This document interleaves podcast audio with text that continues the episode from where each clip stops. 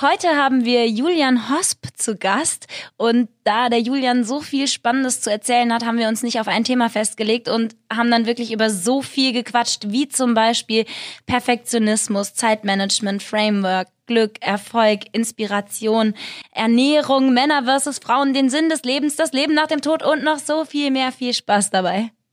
In welche Emotion soll ich heute? Äh, freudig. Herzlich willkommen zu Hätte ich das mal früher gewusst, der Podcast mit Chris halb zwölf und Joyce Ilk. Und heute mit unserem Gast Julian Hosp. Viel Spaß! Ja, heute haben wir den Julian zu Gast, den Julian Hosp. Julian, ich stelle dich mal kurz unseren Zuhörern vor, okay? Sehr gerne. Wir haben den äh, Julian kennengelernt über den Sarazar, den kennen ja bestimmt auch einige unserer Hörer. Ähm, Julian lebt in Singapur. Chris hat mir eben sogar gesagt, das wusste ich bisher noch gar nicht, du warst Profi-Kitesurfer. Ja, das fand ich ja so ein bisschen das ähm, Außergewöhnliche an dir, Julian, dass du halt so in vielen Bereichen halt äh, sehr, äh, sehr gut bist. Also, dass du halt Profisportler warst, was ja auch nicht äh, jeder von sich behaupten kann.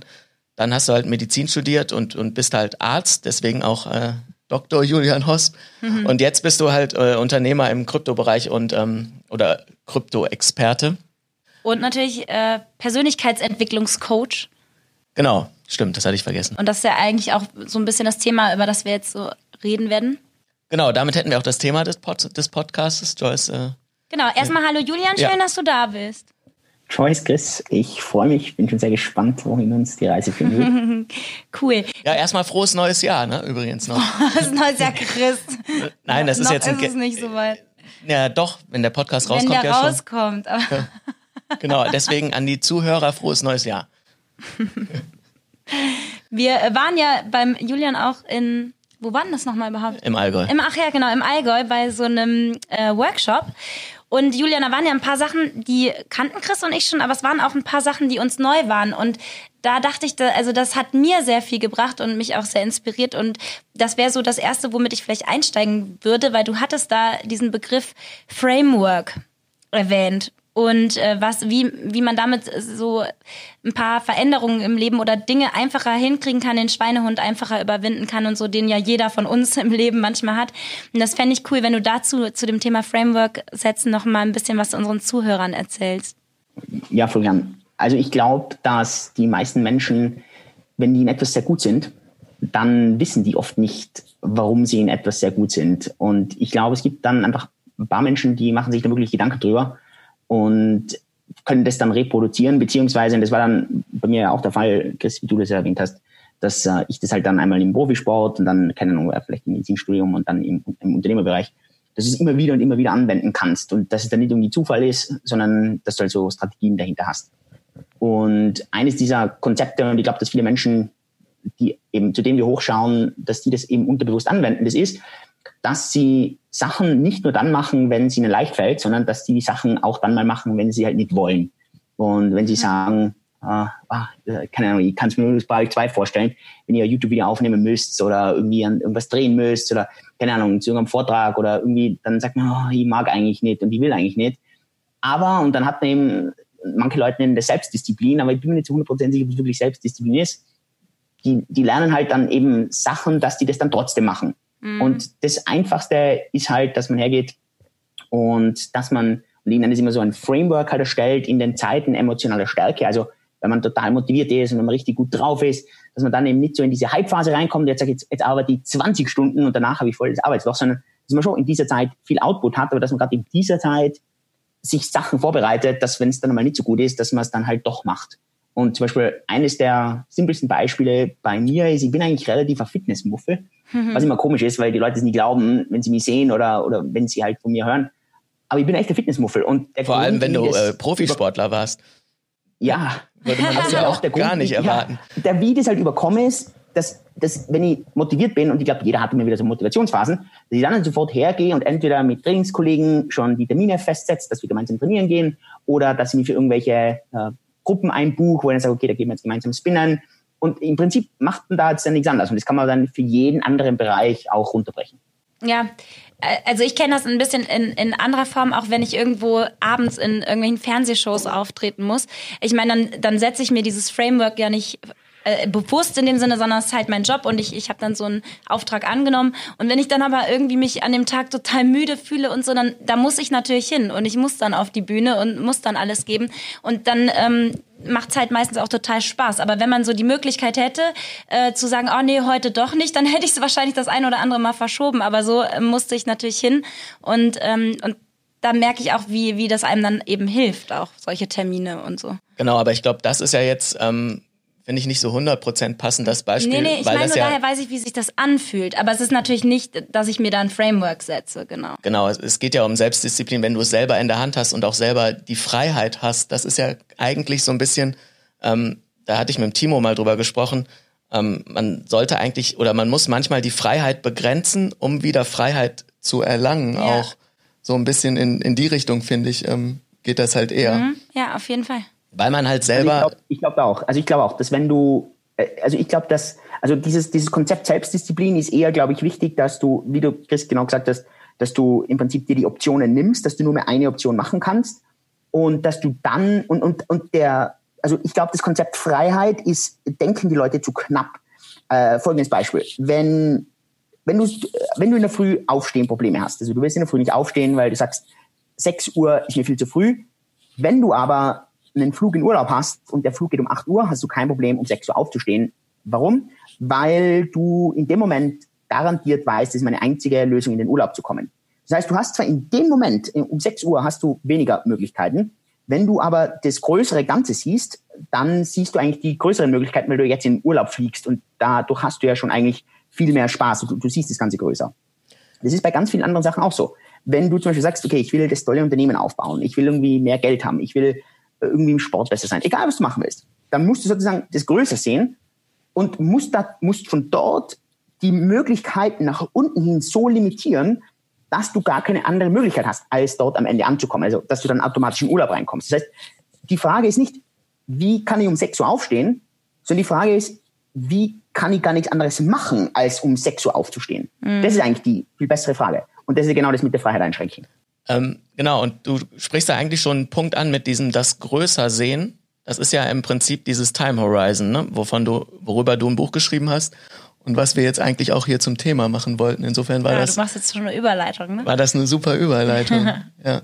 ähm, aber trotzdem noch einmal ganz kurz zu diesem Selbstdisziplin-Ding. Die Königsdisziplin ist es aber ja eigentlich, oder was vielleicht ein Traum wäre, dass man dahin kommt, dass man trotzdem Spaß daran hat. Weil so ähm, mit diesem Framework, man kommt zum Ziel, wo man hin will, aber irgendwo ist es immer noch eine Mühe. Also Ja, aber nee, aber gerade mit Sport, ich finde immer, klar, man rafft sich manchmal ungern von alleine auf. Wenn man aber einen Termin hat, zum Beispiel, wie Julian eben gesagt hat, man ist mit Freunden zum äh, Sport verabredet, ich finde dann hinterher geht's einem schon besser, als wenn man es nicht gemacht hätte. Ja, also natürlich, deswegen macht's klar. ja schon Spaß dann. klar, man weiß, wofür man es macht und sowas. Man zwingt sich halt zum Spaß. So. Ja, das ist die Frage. Ist es dann wirklich Spaß? Ne? Also, weißt du, wie ich das Ich meine? glaube nicht, dass alles im Leben Spaß macht. Also das Genau. glaube ich wirklich nicht. Ich glaube nicht, dass alles im Leben Spaß machen muss. Ich glaube, dass der Prozess, um dorthin zu kommen, wo man hinkommen will, äh, dass dieser Prozess im Prozess Spaß machen soll. Aber die einzelnen Schritte können teilweise meiner Ansicht nach absolute Qual sein und macht man kein zweites Mal nochmal.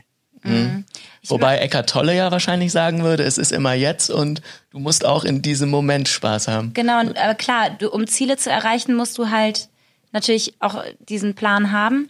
Andererseits äh, ist es natürlich immer wichtig, den Moment nicht zu vergessen im Leben. Also es ist ja immer auch ein, ein Mittelweg, ne? Genau, das ist, finde ich, auch so ein bisschen der, äh, der Trade-off. Oder wie siehst du das, Julian? Ich, äh, du hast Eckhart Tolle angesprochen. Weißt du, was der im Leben, also was hat der im Leben erreicht, wo du jetzt hochschaust und sagst, das, was der erreicht hat, das würde ich auch gerne haben? Joyce, du bist doch hier. Du hast ja nur angesprochen. ja, ich habe ihn angesprochen. Ich habe mich aber nicht so mit dem auseinandergesetzt. Ich weiß halt Nein, nur, also dass der. dem, der sagt Also ich halt, auch, also genau, also für mich ist es kein Mensch, wo ich jetzt sage, wow, ähm, der hat Sachen erreicht, die würde ich gerne erreichen. Und deswegen frage ich solche Menschen auch nicht. okay, also Ähm, für alle mich Menschen, aber zu denen ich gehe, die was irgendwas erreicht haben, wo ich mir denke, wow, das würde ich auch gerne erreichen. Also die haben keine solche Binsenweisheiten, sondern die sagen halt, okay, äh, keine Ahnung, die Disziplin, aber die Disziplin schaffst du nicht, weil in den Zeiten, wenn es dir einfach scheiße geht, machst du es nicht, da ziehst du es nicht durch. Das heißt, du musst dir vorab immer diese Sachen setzen, wie du gar keine andere Möglichkeit hast. Dann es wird ein Großteil wird dir keinen Spaß machen, ein kleiner Teil macht dir Spaß. Nur das ist wie beim Wellenreiten.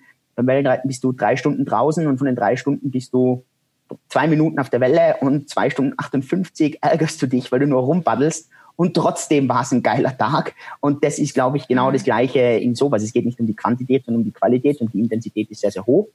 Und, und das ist, glaube ich, ganz wichtig. Und, und ich denke wirklich, alle Menschen, die ich in meinem Leben kennengelernt habe, wo ich mir denke, wow, ähm, von denen würde ich mir echt gerne eine Scheibe abschneiden, kenne ich wenig Leute, die das irgendwie anders sehen.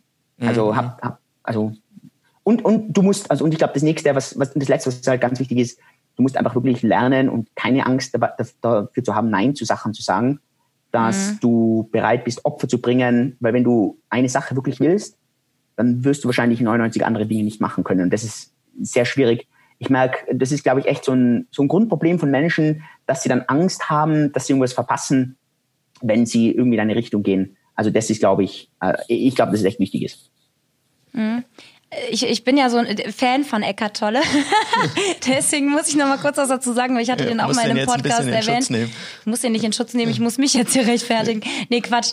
Ähm, nein, was ich halt bei ihm gut finde, ist, äh, dass er so eine ja krasse innere Ruhe ausstrahlt und dass er so, weil ich bin so ein Mensch, ich habe mich gerade, also früher sehr viel im Kopf in so einem Gedankenkarussell gedreht. Und so ein paar Sachen von Eckart Tolle haben mir sehr geholfen, dass ich mich da nicht so drin verliere. Und das hilft mir dann eben auch wieder, ähm, einen fokussierteren Plan zu kriegen und, und eben, ja, fokussierter zu sein, mich nicht so in Gedankenspiralen zu verlieren auch. Okay. Na fair. Also, wie gesagt, ich glaube, also ich, ich kenne zu wenig von Eckart Tolle, muss ich jetzt ehrlicherweise sagen.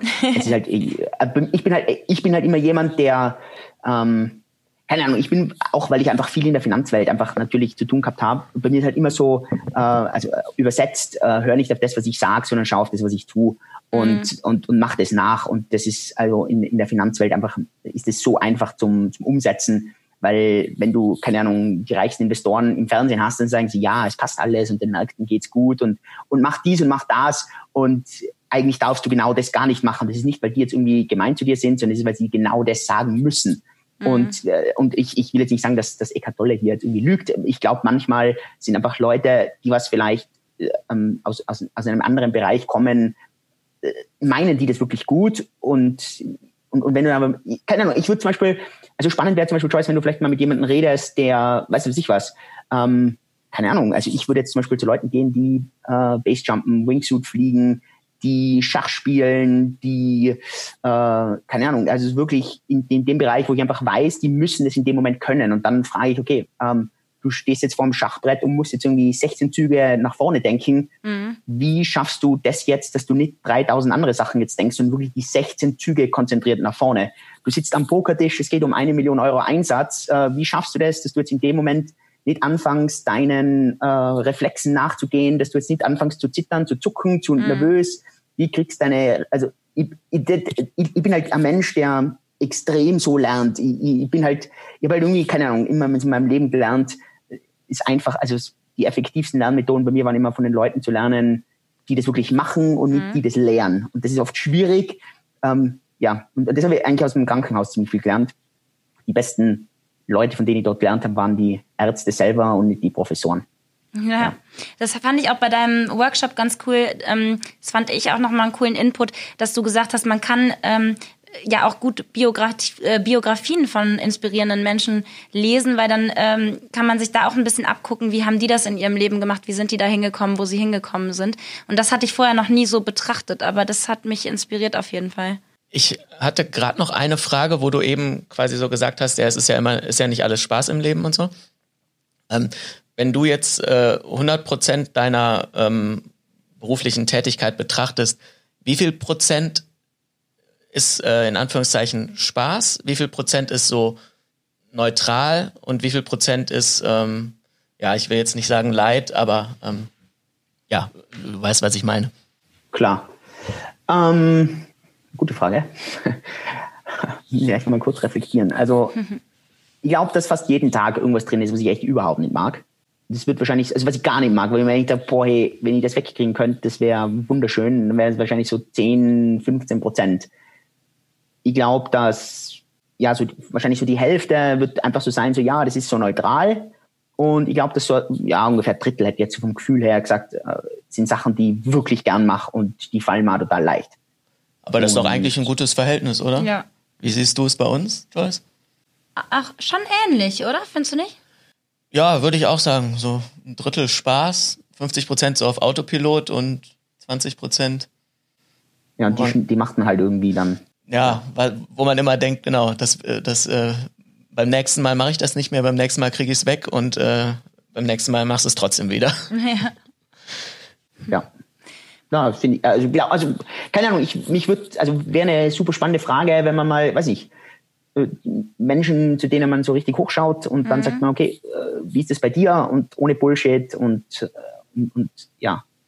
Aber ich finde, glaube ich, also für uns, glaube ich, also für Joyce und mich ist tatsächlich schon das Ziel, ähm, diesen äh, Spaßanteil zu erhöhen und den Negativanteil runterzukriegen und ähm, auch auf Kosten oder im Zweifelsfall auf Kosten des Erfolgs. Also wir wären bereit, glaube ich, was Erfolg abzugeben, um diesen positiven mhm. Faktor zu erhöhen. Und ich glaube, bei dir, Julian, ist es halt anders. Du, du stellst halt ähm, Erfolg in Anführungszeichen über alles und, äh, und wir haben vielleicht ein bisschen ähm, anderen, äh, aber andere, leichte Ende, andere Priorität. Genau. Also im Endeffekt ist aber das ja unser Erfolgsziel einfach genau. Also ich glaube nicht, dass das mit Erfolg, ja. äh, dass das Erfolg ist. Also ich glaube nicht, dass ich mehr oder weniger Erfolg habe als oder anstrebe als ihr oder oder du. Gar nicht. Ich glaube, dass das einfach also andere Wertigkeit, was was ich sozusagen als als für mich erstrebenswert sehe und was du für, für, für euch als mhm. erstrebenswert mhm, siehst. Genau. Also ein, ein Gegen, ein Gegen, ähm, Gegenargument, das ich jetzt einfach mal reinwerfen, da bin ich gespannt, was du sagst.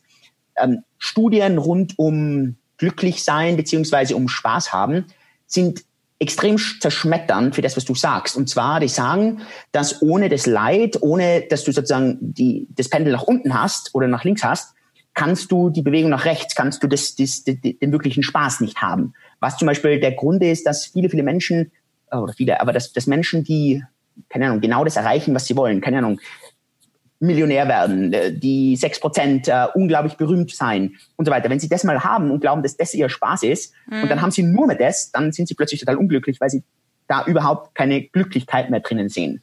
Weil also das heißt, du brauchst das Pendel ist, nach links, ja. um das Pendel auch rechts drüben zu spüren. Ja, das, ähm, ähm, doch, doch, das, ähm, das mhm. verstehe ich auf jeden Fall.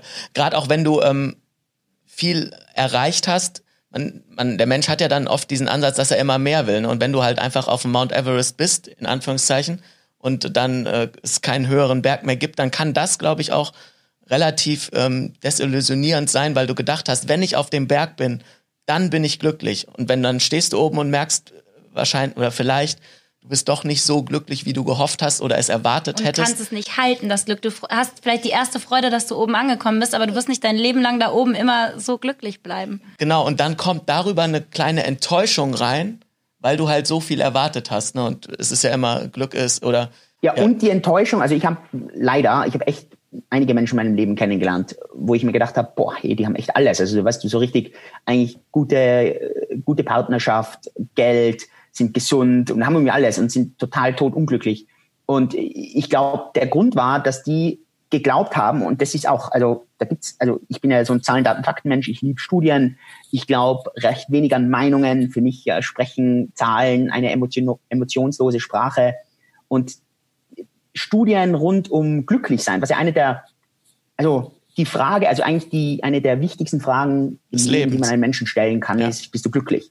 Und auf einer Skala von eins bis zehn, wie glücklich bist du und warum? Also das sind, glaube ich, wirklich wichtige Fragen, wenn wir um Glück, weil, weil das ist eigentlich das Einzige, was wirklich zählt. Also Erfolg am Ende des Tages muss man Erfolg mit, mit subjektiver Glücklichkeit mhm. äh, messen. Genau. Das ist eigentlich ja. wirklich Erfolg, nichts anderes.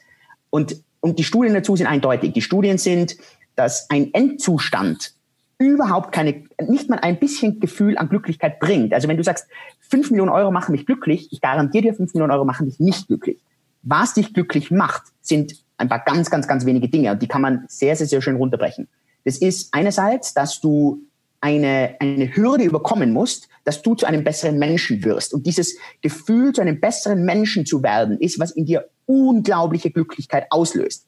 Und ist auch evolutionsbedingt einfach zum Verstehen. Die Evolution will, dass wir als Individuen besser werden und dadurch sozusagen besser angepasst sind und die Spezies Mensch leichter zum, zum, zum Weiter, also zum Überleben bringen. Und das Zweite ist, dass man in äh, erfüllenden Beziehungen mit anderen Mitmenschen ist. Das ist natürlich in der heutigen Welt extrem schwer, weil du hast diese Social Media und du hast dann irgendwie hunderte oder tausende Leute um dich, aber, und das ist auch zurzeit leider wenn man Umfragen macht bei ganz, ganz, ganz vielen Jugendlichen, auch Erwachsenen, die sind einsamer denn je. Weil sie zwar so viele Beziehungen haben, aber nicht diese tiefgreifenden, erfüllenden und sehr, sehr nahen. Und das zeigt sich halt ganz eindeutig. Menschen, die glücklich sind, haben zwei Dinge. Sie haben Sachen, die sie fordern, nicht überfordern, nicht unterfordern, sondern die sie fordern. Und die haben erfüllende, sinnvolle und tiefgründige Beziehungen mit Menschen, wo sie einerseits, und das ist jetzt auch wichtig, was macht eine tiefgründige Beziehung, wo sie einerseits geben, wo sie aber auch bekommen. Also wenn du immer nur gibst, dann ist das sinnlos. Wenn du immer nur nimmst, dann bist du einfach nur ein Schmarotzer. Das, das, das, das Goldene ist sozusagen, wo ein beidseitiger Austausch stattfindet. Und das ist ein eindeutig, da gibt es relativ wenig, also äh, oder gibt es sehr, sehr viel eindeutige Studien rund um das Glücklichsein. Also wenn mhm. jemand wirklich sagt, ich will maximal glücklich sein, achte auf diese zwei Dinge, dass du sozusagen an dir selber arbeitest. Und das heißt nicht, du musst mehr Geld haben, das heißt nicht, du musst fitter ausschauen, das heißt gar nichts. Das heißt, du darfst ja nicht das Gefühl haben, jetzt bleibe ich stehen, sondern du musst immer wieder so kleine Hürden überkommen. Sobald du aufhörst, Hürden zu überkommen, wird es relativ schnell, ähm, dass, dass du unzufrieden mit dir bist und dass du unglücklich bist und schau, dass du ähm, sehr tiefgründige und, und erfüllende Beziehungen ähm, in deinem Leben hast. Ja, das war eine sehr schöne ja, Zusammenfassung. Schön ja, es passt auch äh, sehr gut zu unserem, äh, unserem Buch. Ähm, ja, tiefe Beziehungen und, und ständige ähm, Weiterentwicklung, wenn man so will, und aus der Komfortzone raus. Genau. Ja, Chris, du hattest ja eben schon mal die Überleitung zu Julians Buch auch, Time Horizon, gemacht. Ja, ich weiß aber nicht mehr, wie ich die jetzt machen wollte. Naja, ja, ist jetzt auch schon ein bisschen her. Ja, das ging ja darum, Selbstdisziplin und das größere Bild sehen. Ähm, also beziehungsweise Menschen sind ja motiviert durch, ähm, durch Erreichen von positiven Dingen und ähm, Vermeiden von negativen. Wobei halt ähm, das Vermeiden von negativen Dingen leider eine stärkere Motivation ist. Wäre eigentlich schön, wenn es andersrum wäre. Ne? Aber Schmerz, ja, aber mhm. Schmerz wirkt halt mehr als als Freude. Also beziehungsweise ist auch so statistisch erwiesen, wenn ich dir jetzt 100 Euro schenke, dann freut dich das, was weiß ich, 10 Spaßpunkte. Aber wenn ich dir 100 Euro klaue, mhm. Dann schmerzt dich das 30 Schmerzpunkte. Und deswegen ist halt Schmerz leider eine, ähm, eine stärkere Motivation, um das eigene Handeln halt zu ähm, äh, beeinflussen. Und ähm, wo wollte ich jetzt Könnte man auch wieder auf das von eben beziehen, dieses morgens um 6 Uhr aufstehen müssen. Dann umgeht man lieber den Schmerz, ne? Ach so. Das ja. morgens aufstehen. Ja, aber wenn dann der Schmerz des Fliegerverpassens größer ist, deswegen genau. stehst du halt auf. Ja. Da könnte man eigentlich eine Frage stellen, ähm, das habe, die habe ich mir wirklich schon oft gestellt. Haben wir wirklich einen freien Willen oder, äh, oder wo sitzt der freie Wille? Oder ist das einfach nur durch außen gesteuert und auch dieses Framework ist ja im Prinzip, dass du die, die Schmerzreize oder äh, Freudereize so von außen so setzt, dass du dich dann selber in eine gewünschte Richtung manipulierst. Ähm, was ist mit also dem freien da, Willen, Julian? Es gibt da ein sehr, sehr gutes Buch von Sam Harris. Ähm, würde ich nicht lesen, wenn du sehr religiös bist. Äh, Sam Harris ist überzeugter Atheist und das Buch heißt uh, Free Will. Und da analysiert er sehr, sehr, sehr genau äh, mit sehr interessanten äh, wissenschaftlichen, wirklich äh, wieder sehr, sehr wissenschaftlich, extrem überzeugend. Und es kommt, also was, was diese Studien eindeutig zeigen, ist, dass du in vielen, vielen Sachen keinen freien Willen hast oder dass, dass vieles Reflexe sind, dass vieles einfach programmierte Abläufe sind, dass, äh, also die, die Grundfrage ist ja schon mal, also, wenn man es jetzt sehr, sehr fundamental runterbricht, dann muss ich fragen, okay, wie entsteht dein Leben? Und dein Leben, wenn du es dann eigentlich klar runterbrichst, hast du eigentlich nur zwei Faktoren.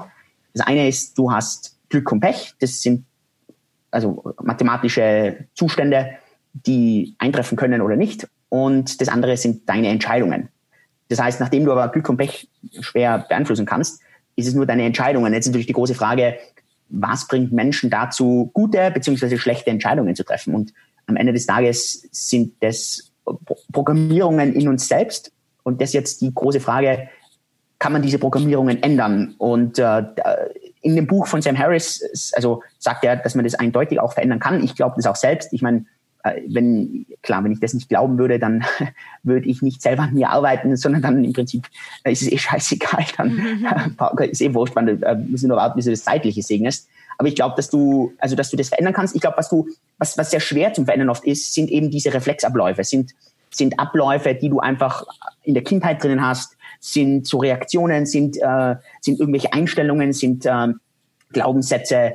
Äh, das ist oft schwer. Und da musst du halt dann wirklich reinarbeiten und das musst du dann verändern. Und dann äh, glaube ich schon, dass du Schritt für Schritt es dann schaffst, eben die, immer zu besseren Entscheidungen zu kommen und dann über die Statistik hin ein, zu einem deutlich besseren Leben. Also klar, es gibt immer Menschen, die haben Pech und, und es gibt immer Menschen, die haben Glück. Aber am Ende des Tages, die Menschen, zu denen du hochschaust, haben einfach im Laufe ihres Lebens, und ein Zinseszinseffekt, bessere Entscheidungen getroffen. Und, und, und das kann man lernen. Und das ist, und, und das ist auch immer, glaube ich, eine sehr, sehr gute Frage. Also, gute Frage ist, äh, bist du glücklich? Skala von eins bis zehn, wie glücklich bist du? Eine sehr gute Frage ist, warum hast du die folgende Entscheidung getroffen? Aufgrund von welchen Faktoren? Was hast du dir überlegt? Das sind sehr, sehr gute Fragen, weil so kannst du für dich lernen, keine Ahnung, warum, ich weiß nicht, zu wem du hochschaust, oder wenn du sagst, okay, äh, du schaust zu Arnold Schwarzenegger hoch, reines Beispiel. Ähm, warum hast du, warum bist du in die USA gegangen? Warum hast, bist du in die Politik gegangen? Warum, warum, warum? Und, und diese Warum-Frage mit Entscheidungserklärungen, das sind eigentlich die machtvollsten Fragen. Und das sind die Sachen, die ich zum Beispiel aus einer Biografie gerne rauslese, dass, dass ich für mich verstehe, okay, äh, ich muss die Entscheidung, also ein, nehmen wir mal ein krasses Negativbeispiel. Ähm, Trump ist kein Mensch, den ich jetzt persönlich sympathisch finde. Ich stimme mit vielen, vielen Dingen nicht zu. Trotzdem ist ein Mensch, wo es mich sehr, sehr, sehr interessiert, wie trifft er gewisse Entscheidungen und warum macht er diese Entscheidungen und was bewirkt er dadurch? Warum? Damit ich, wenn ich da bin, damit ich sagen kann, okay, das hat er gemacht, das hat er dadurch erreicht, okay, passt, das will ich nicht erreichen, also muss ich aufpassen bei der Entscheidung, dass ich nicht diese Entscheidung mache wie er, sondern dass ich dann hergehe und sage, dass ich eine andere Entscheidung treffe. Und ich glaube, dass viele, viele Menschen diese, eine emotionale Einstellung zu vielen Sachen haben und, und vor allem auch zu Personen, zu, zu Dingen und gehen auf diese Dinge zu und lehnen das sofort ab und verweigern sich dadurch Möglichkeiten von Sachen, von Personen, von Firmen, von, von Dingen zu lernen, in, nicht zu lernen, was die sozusagen machen, sondern wie Entscheidungen getroffen werden. Das ist eines der absolut essentiellsten Dinge für einen Menschen im Leben. Und das, also, und, und, und der Grund, und vielleicht hake ich jetzt einfach ein bisschen ein, Time Horizon ist sozusagen dieses Konzept, das mir ein Mentor mitgegeben hat, äh, schon länger her, dass Entscheidungen, die du mit einem, mit einem längeren Zeithorizont triffst, also nicht, ich will jetzt aber im Bett liegen bleiben, weil es ist 6 Uhr und ich bin müde, das, diese, sobald du nicht willst, sobald du kein Framework hast, ist dein Time Horizon, dein Zeithorizont sehr, sehr kurz. Das heißt, die nächste Minute und da passiert jetzt nichts, wenn ich aufstehe, also bleibe ich liegen. Wenn du aber Urlaub fährst, dann weißt du das folgende, mein Time Horizon ist zwei Stunden, weil in zwei Stunden geht der Flieger und ich habe eine potenzielle Bestrafung innerhalb von den zwei Stunden. Und umso länger die Zeit mit einer, mit einer potenziellen Bestrafung, umso schwieriger ist es für uns, die Entscheidung so zu treffen. Und es gibt aber einfach Menschen, das ist wieder, manche Leute haben das einfach intuitiv und andere Leute müssen sich das knallhart reintrainieren. Ich bin zum Beispiel jemand, der das leider nicht intuitiv hat. Ich muss das trainieren. Dass man sich immer darauf fokussiert und sagt, okay, die Entscheidung, die ich jetzt gerade treffe, auf welchen Zeit, also auf, auf welchen Time Horizon hat das irgendwie einen Einfluss? Und, und was bedeutet das? Was bedeutet das jetzt, wenn ich heute, wenn ich jetzt nicht Zähne putze? Eigentlich, seien wir mal ehrlich, gar nichts. Ob das heute Zähne putzt oder nicht, es hat keinen Einfluss. Die Frage ist nur, wie oft musst du nicht Zähne putzen, bis es wirklich einen Einfluss hat, weil du dann Karies hast? Und das sind dann natürlich wichtige Fragen. Aber äh, bei deiner Karriere, bei deinem Sport, bei deinem Essen, wann du das Buch schreibst, wann du etwas aufnimmst, wann du was machst, das sind halt die wirklich essentiellen Fragen, die, wenn du keine Deadline hast, und das ist halt das Gefährliche, die du dann nie angehst. Und der Unterschied einfach von den Menschen, zu denen du und ich hochschauen, sind die Menschen, die, die eben wissen, dass gerade Dinge, die oft keine Deadline haben, dass die oft die wichtigsten Dinge im Leben sind, die man machen soll. Mhm. Auf jeden Fall, wo du das auch gerade gesagt hast mit den Deadlines, wenn wir, glaube ich, für unser Buch keinen Verlag gehabt hätten, also wenn wir erst das Buch geschrieben hätten und uns dann einen Verlag gesucht hätten, dann hätte das wahrscheinlich viel länger gedauert, bis das Buch fertig geworden wäre. Aber so hatten wir halt Deadlines auch durch den Verlag und mussten dann teilweise richtig reinklotzen, aber dann ist das Buch auch rechtzeitig fertig geworden. Bei dem Thema ist halt auch immer dieses Perfektions, also wo, wo du jetzt hier mit den Deadlines kommst, ne? Deadlines helfen halt auch, den eigenen Perfektionsdrang ähm, ja, zu unterdrücken und eher halt äh, ja, nach der Pareto-Regel zu leben, wenn man so will. Definitiv. Mhm. Ich meine, wenn wir, also gibt es so ein paar Feinde im Leben und wenn man, wenn Menschen schaffen, diese Feinde abzulegen, dann, wie gesagt, treffen die mit Abstand bessere Entscheidungen. Und eine dieser Feinde ist Perfektionismus. Äh, Perfektionismus kommt aus dieser Grundangst, nicht gut genug zu sein. diese Grundangst, kritisiert zu werden, diese Grundangst, man ist im Fernsehen, man, man ist auf Twitter, man ist auf YouTube und, und man sieht es bei anderen Leuten, wie jemand für etwas kritisiert wird, weil diese Person eben nicht perfekt ist. Und man erlebt es als kleines Kind und man muss für seine Eltern, kann jeder mal ganz kurz nachdenken, äh, wessen, also für wen in, in, seiner, in, in seiner Kindheit war das Vater oder Mutter, für wen hat man sozusagen mehr gekämpft? Wer war, also es gibt immer einen Elternteil, für das man irgendwie härter arbeiten hat müssen. Das war irgendwie strenger. Das, das hat irgendwie, das ist nicht so herzlich gewesen. Manchmal ist es die Mutter, manchmal ist es der Vater. Man kann jeder drüber nachdenken. Und bei mir war das zum Beispiel der Vater. Meine Mutter, das ist so extreme, bedingungslose Liebe. Natürlich habe ich von meinem Vater auch bekommen, aber nicht subjektiv. Subjektiv war die nicht bedingungslos, die Liebe. Für meinen Vater durfte ich, musste ich immer nur Einsen haben. Ich musste extrem gut in der Schule sein, extrem gut im Sport. Ich musste immer perfekt sein. Und, und dieser, Perfekt, dieser Perfektionismus, den ganz viele Kinder mitkriegen, der zieht sich natürlich dann ins Erwachsenensein rein. Nur das Problem ist, das Leben ist nicht wie die Schule. Das ist, in der Schule gibt es eine, eine Prüfung und danach hast du eine Note und danach ist eigentlich alles scheißegal. Das Leben ist aber ganz anders. Im Leben hast du Möglichkeiten, Sachen wieder neu zu machen, nochmal zu probieren. Im Leben kannst du immer weiterarbeiten. Im Leben kannst du äh, gewisse Entscheidungen so machen, danach kannst du sie ändern. Und, und das geht halt im, in der Schule geht es oft nicht. Und und, und, der, und der wichtige Punkt jetzt draus ist, dass eben viele, viele, viele Menschen, zu denen wir hochschauen, die wir unter Anführungszeichen als erfolgreich sehen, sind Menschen, die per se keine Angst damit haben, nicht perfekt zu sein. Die, und das ist jetzt auch die Kunst, diese, diesen schönen Grad im Pareto-Prinzip einfach sehen und sagen, okay, so viel muss ich machen oder so viel muss ich abgeben, so perfekt muss es sein, das ist okay. Auch wenn ich dann immer noch 10% fehlt, aber die 10% da werde ich kritisiert dafür und das wird alles nicht gut genug sein. Aber am Ende des Tages ist es genau der Sweet Spot. Und das kann man sich durch und durch anschauen. Es gibt die schönsten Zitate auf der ganzen Welt, egal wen du folgst und egal wen du, äh, für, wen du als erfolgreich siehst, jeder würde das Gleiche sagen. Eines meiner Idole, wie ich noch kleiner war, war immer Steve Jobs, weil ich halt immer ein großer Apple-Fan war und der hat immer gesagt, uh, True Artists deliver, also die, die wirklichen Künstler, die liefern. Und warum sagt er das? Weil er genau weiß, dass ein Artist immer dazu drängt, perfekt zu sein und dass der sonst nie abgibt, dass der das Produkt nie shippt, dass der nie das, das Ding rausgibt. Und natürlich, Timelines helfen, ähm, aber es hilft auch einfach, dass man mit Absicht äh, weiß, okay, ich könnte noch 3000 Dinge machen, aber jetzt muss es raus. Und die, die, ja, e, egal, wen du anschaust, also ver, vergiss es nie. Ähm, äh, wie gesagt, lern von den Dingen, lern von den Leuten, lern von den Firmen, zu denen du hochschaust und mhm. überleg dir, wie die das machen und hör nicht auf die Leute, die am lautesten reden oder am lautesten schreien, aber die selber noch nie was in ihrem Leben erreicht haben, außer dass sie extrem gut schreien und extrem laut sind. Und das ist leider in so einer noisy Welt wie bei uns oft sehr, sehr schwierig. Mit dir, mit der äh, Perfektion und so, da gucke ich immer ein bisschen Joyce an, weil wir genau oft dieses bei Videos so dieses äh, Problem haben, dass halt Joyce äh, gerne noch äh, zwei, drei Stunden investieren würde, um irgendwelche Änderungen zu machen, die. Äh, Chris sagt immer, lass es gut sein jetzt. Ja, sieht eh keiner, genau. Aber deswegen hoffe ich, dass ihr. Wo, wo, wo habt ihr dann, also wo nehmt ihr dann den, den Schnitt? Also wann ist dann genug? Ja, wir schlagen uns dann gegenseitig auf die Fresse. Nein, wir nehmen eigentlich den Mittelweg.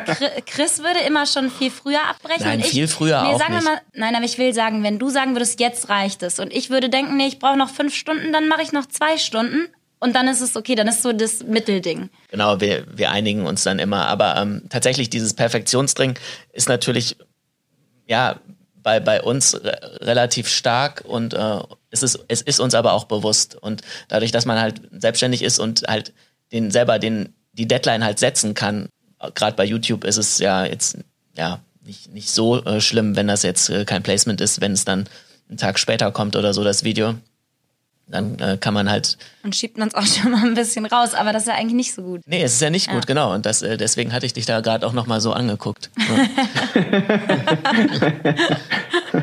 oh Mann.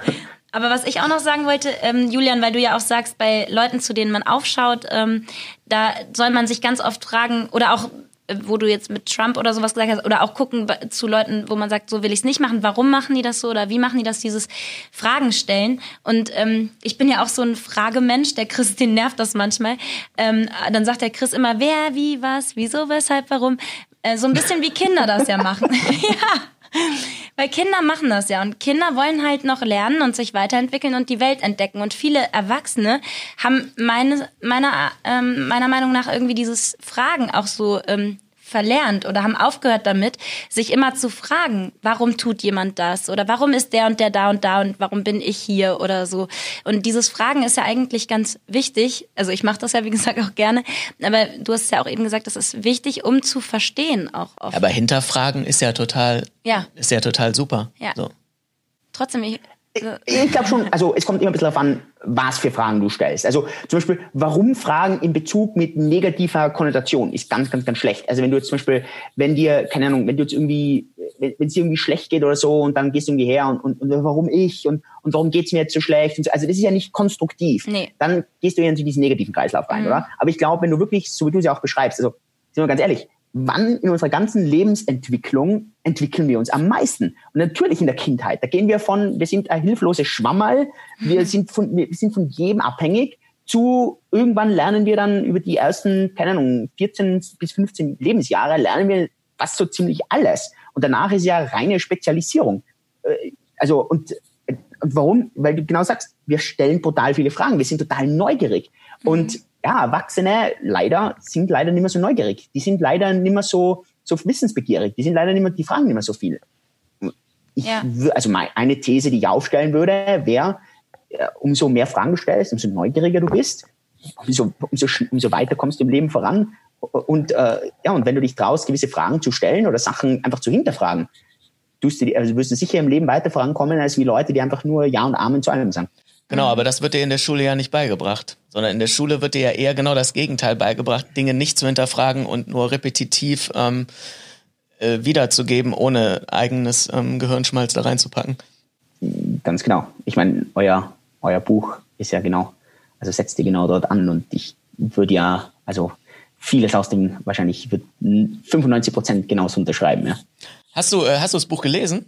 Ja habe ich, du Echt? mal, gell? Ach wirklich? Als Vorbereitung. Hätte ich, Ach, was. ach, das hätte, ich jetzt gar nicht gedacht, weil ich ja weiß, dass du viel um die Ohren hast und äh, wenig Zeit und so weiter und so fort. Ach krass. Und ähm, Also ich bin halt, also bin deine ehrliche jemand, Meinung? Der, also ich bin jemand, der, also ich habe das ganze Buch durch. Ich bin dann jemand, der, wenn ich dann merke, okay, da habe ich sehr, sehr ähnliche Ansätze oder das ist, okay, das, das, das kenne ich schon, da bin ich so ein Skimmer. Also da kann es dann schon mal sein, dass ich einfach mal so, ein, so einen Absatz einfach wirklich ziemlich überfliegt dann einfach, wo, wenn du mich dann ins Detail runterfragst, dann weiß ich nicht genau, was drin gestanden ist, aber vom Konzept her habe ich so. Aber ich irgendwie so hängen bleibe und so denke, boah, ja, cool. Ähm, also ich weiß, bei Reto zum Beispiel, da bin ich auch ein bisschen hängen geblieben, weil ich es mir ein bisschen angeschaut habe, ähm, paar so finanzielle Sachen, die drinnen gestanden sind. Also da bleibe ich dann immer hängen und dann, dann, also, aber ja.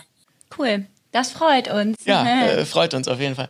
Hast du auch eine, hast du das mit der Haartheorie gelesen zufällig? Ach, Chris, du wieder Nein, mit das, deinem das, Männer das ist aber, Frauen-Ding. nee, aber das würde mich tatsächlich mal Julians Meinung interessieren. Na, musste mich jetzt kurz auffrischen. Ähm, Ja, diese steinzeitliche. Betracht, äh, Betrachtung Männer versus Frauen, dass ähm, Männer und Frauen unterschiedliche Prioritäten von unseren, sagen wir, steinzeitlichen Genen mitbekommen haben. Ähm, Chris hat, die Haartheorie steht für Haremstheorie.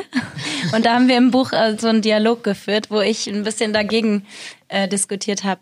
Ah, muss ich, muss ich ein bisschen gesprungen sein. Wo Ja. ist denn das im Buch drinnen? Dann lese ich mir das später nochmal durch. ähm, das ist relativ, ich müsste so Seite 70, 80 oder so. Ähm, Okay. Ist auch nicht so lang, ist so ein Dialog zwischen uns. Ah, okay. mm, Okay, na, äh, also wie gesagt, äh, kann ich mich Mhm. jetzt leider nicht dran erinnern, habe ich da, da habe ich ein bisschen geskimmt offensichtlich, ja. Ist auch egal. Dann können wir, äh, können wir vielleicht äh, in einem weiteren Podcast mal äh, darüber reden. Das, nee, aber da, das würde mich wirklich. Äh, Ja. Ja, fass mal die, fass mal die Theorie zusammen. Würde Genau, jetzt, mach doch äh, mal, Chris. Interessieren. naja, die Theorie ist grundsätzlich, dass, also das ist ja nicht meine, äh, ist ja jetzt nicht auf meinem Mist gewachsen. Ich habe da ja nur so ein paar Sachen zusammengefügt. Ähm, also wir leben halt in einer modernen Zeit mit, mit Genen aus, aus der Steinzeit. Und steinzeitlich gesehen ist halt die Frau das schwächere Geschlecht. Das heißt, sie äh, ist in Bezug auf die Partnersuche, auf, auf, auf Sicherheit durch, durch einen Mann halt angewiesen und hat den Fokus eher auf der ähm, Sicherheit, während der Mann halt ähm, den Fokus darauf hat, seine Gene möglichst weit und mit gutem Erbmaterial zu ähm, verteilen. So, Noch stimme ich zu, ja? So st- stimmst du auch noch zu? Ja, also gut, ja.